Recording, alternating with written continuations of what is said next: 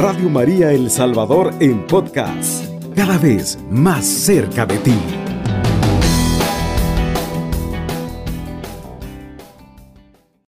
Ave María Purísima, sin pecado concebida. Queridos hermanos, recibo un saludo fraterno de parte de tu hermano y servidor en Cristo, Rolando Bautista Hernández. Quiero que me acompañen a una reflexión muy hermosa, muy preciosa que está tomada en el Evangelio de San Marcos, en el capítulo 1, versículo 35. Vamos a leerlo en el nombre del Padre, del Hijo y del Espíritu Santo. Amén. Levantándose muy de mañana, siendo aún muy oscuro, salió y se fue a un lugar desierto, y allí oraba. Lo buscó Simón y los que con él estaban, y hallándolo le dijeron, todos te buscaban. Él les dijo, vamos a los lugares vecinos para que predique también allí, porque para esto he venido. Y predicaba en la sinagoga de ellos, en toda Galilea, y echaba fuera los demonios. Palabra del Señor. Gloria y honor a ti, Señor Jesús. Queridos hermanos, qué importante y pero qué esencial es el mantenernos nosotros en oración. El Señor es un ejemplo de una vida en comunión con nuestro Señor. Él nos, nos enseña a través de esta palabra, queridos hermanos, la importancia de mantenerse en este tiempo, aún en este, en este momento tan precioso que el Señor nos permite, estar en oración, estar en comunión con Él. Dice que muy muy de madrugada, aún siendo muy oscuro, Él había salido orar. Qué precioso y qué maravilloso, queridos hermanos, es levantarse para estar con el Señor, para conversar con Él, con la persona que tú amas, con ese, con ese Dios tan maravilloso, que aún lleno de errores y lleno de temores, lleno de tantas cosas, viene el Señor para abrazarnos, para alimentarnos, para darnos de su amor infinito, queridos hermanos. La oración es una manera de comunicación, queridos hermanos, una relación, entramos en común unión con nuestro Señor. Eh, Jesús fue nuestro modelo de oración. En, eso lo podemos encontrar, queridos hermanos, en San Lucas 22, 32, en el 23, 34, en San Juan 17, 9 al 24 hay tantos pasajes bíblicos donde el Señor nos muestra la manera en que Él se relacionaba con nuestro Padre Celestial. Él vivía en una, con una vida de oración, una vida, el Señor es, eh, se somete a la voluntad del Padre. Eh, porque la oración, queridos hermanos, le ayuda a tener una dependencia de nuestro Dios.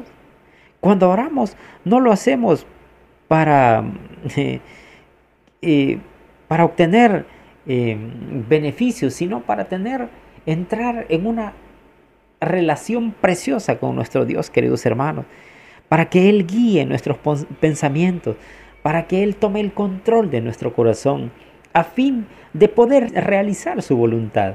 Mira lo que hace el Señor Jesús. Al final de la oración dice, em, Vamos a los lugares vecinos para que prediquemos también allí, porque para esto he venido, dice el Señor. Para esto he venido y predicaba, dice la palabra de Dios, en la sinagoga de ellos y en toda Galilea y echaba fuera a los demonios. Mire qué maravilloso, queridos hermanos, es que esa palabra de nuestro Señor aún en este tiempo se siga predicando eh, con tanta fuerza, queridos hermanos, con tanta fe, con tanto amor en los diversos medios, queridos hermanos, en las diversas plataformas digitales de Internet. Esa palabra de Dios se sigue expandiendo porque es en esencia el mismo amor de Dios que se proyecta, queridos hermanos, que se entrega eh, como la lluvia. Dice la palabra del Señor que esta palabra es como la lluvia que viene a empapar la tierra y no vuelve allá sin haber, sin antes haber realizado el propósito por el cual fue enviado. Y así es esta palabra, queridos hermanos, que hoy es transmitida que hoy llega a tu corazón para que tú alcances ahora, queridos hermanos, tener una común unión con el Señor plena. La oración eh, nos ayuda a vencer la tentación, nos da esa fuerza, aunque eh, Dios no tienta a nadie, Él tiene la autoridad para permitir que seamos tentados y, y a veces esa tentación es tan ligera que no la percibimos. Oramos a Dios para que nos guarde de la tentación, nos dé fuerzas para poder soportarla y sabiduría para hacer lo correcto. Eso también lo encontramos en el Padre Nuestro y cuando le pedimos al Señor, Señor, no, no nos dejes caer en tentación.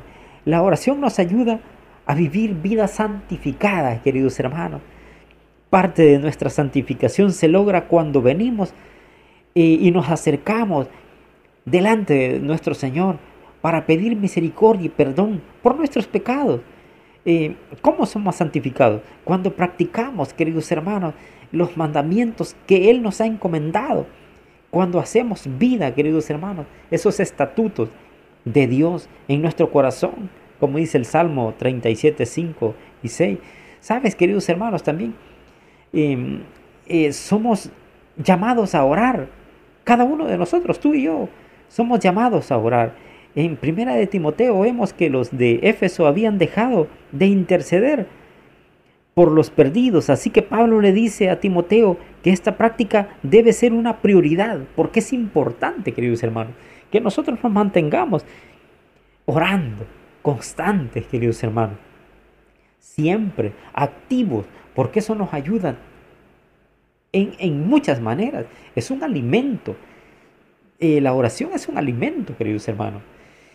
Eh, la oración ha sido ordenada para sanar nuestros corazones. Debido al sacrificio de Jesús en la cruz, podemos acercarnos a Dios en oración para poder eh, pedir, queridos hermanos. Además, orar unos por otros como la iglesia nos, nos ayudará a llevar juntos las cargas y las luchas espirituales que tenemos.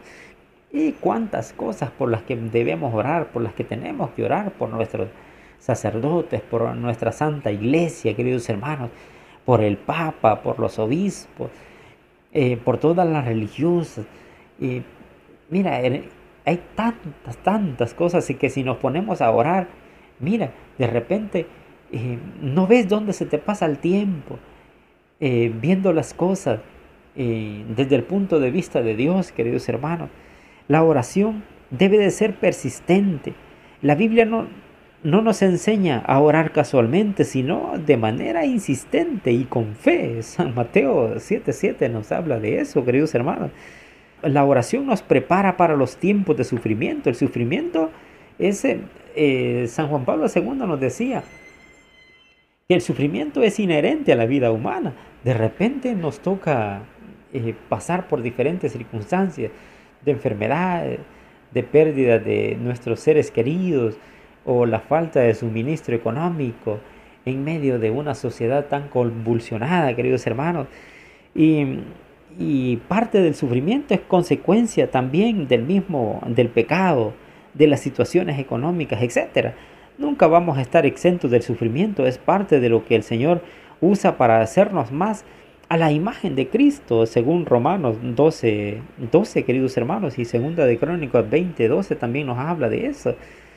Y la oración, queridos hermanos, nos ayuda a mantenernos en pie en nuestra vida cotidiana, porque hay una batalla que tenemos constante en nuestro medio, queridos hermanos, no, con, no, no es contra carne ni sangre, sino contra huestes espirituales, queridos hermanos. Y entonces nosotros tenemos que permanecer eh, adheridos a Cristo.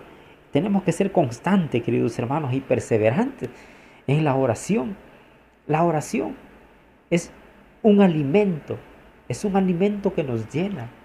Y mira, mantener una relación con Dios es mantener una relación con un ser amado tan precioso, que no nos juzga, sino que al contrario nos llena, nos abraza, queridos hermanos. A veces nosotros encontramos en la vida tantas decepciones, tantas desilusiones. Hay hermanos que dicen, mira hermano, pero es que este tiempo yo he sufrido tanto, he tenido tantos fracasos, que yo ya no creo en, en tantas, en tantas promesas, pero cuando nosotros oramos y cuando nosotros tenemos comunión con Dios, encontramos, queridos hermanos, en Dios un amor verdadero, un amor sincero. Y encontramos que si bien es cierto, el amor humano es un amor condicional, imperfecto, encontramos en Cristo, queridos hermanos, un amor en plenitud. ¿Cómo? ¿Cómo logramos descubrir eso? A través de la oración, a través de la comunión con nuestro Señor Jesucristo. Tantas cosas que podemos alcanzar, tantos beneficios preciosos, eh, eh, sanidad para nuestra, para nuestra vida, para nuestro cuerpo, sanidad para nuestra alma, queridos hermanos, libertad. Cuánta necesidad de libertad hay en nuestra vida, porque a veces nosotros andamos por el mundo eh, todavía con tantas rejas que no nos permiten tener una paz plena.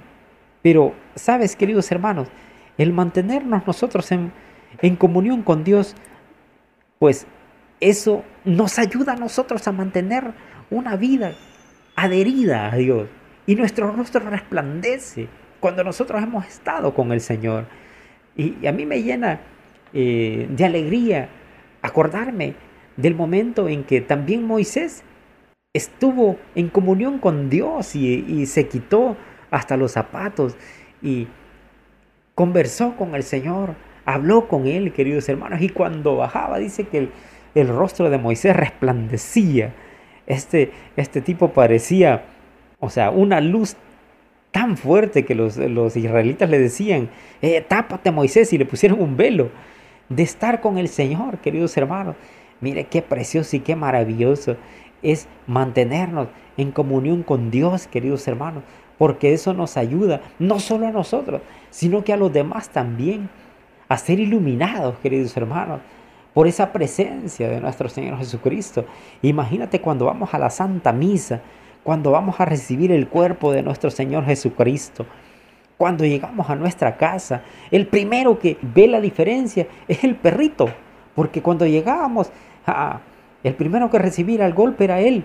Pero hoy al contrario, cuando, cuando tenemos comunión con Dios a través de la oración, a través de los sacramentos que la Santa Iglesia nos propone, queridos hermanos, es el reconciliarnos con Dios, el mantener un corazón adherido a Cristo, el mantener también eh, consecutivamente al alimentarnos de la Santa Eucaristía.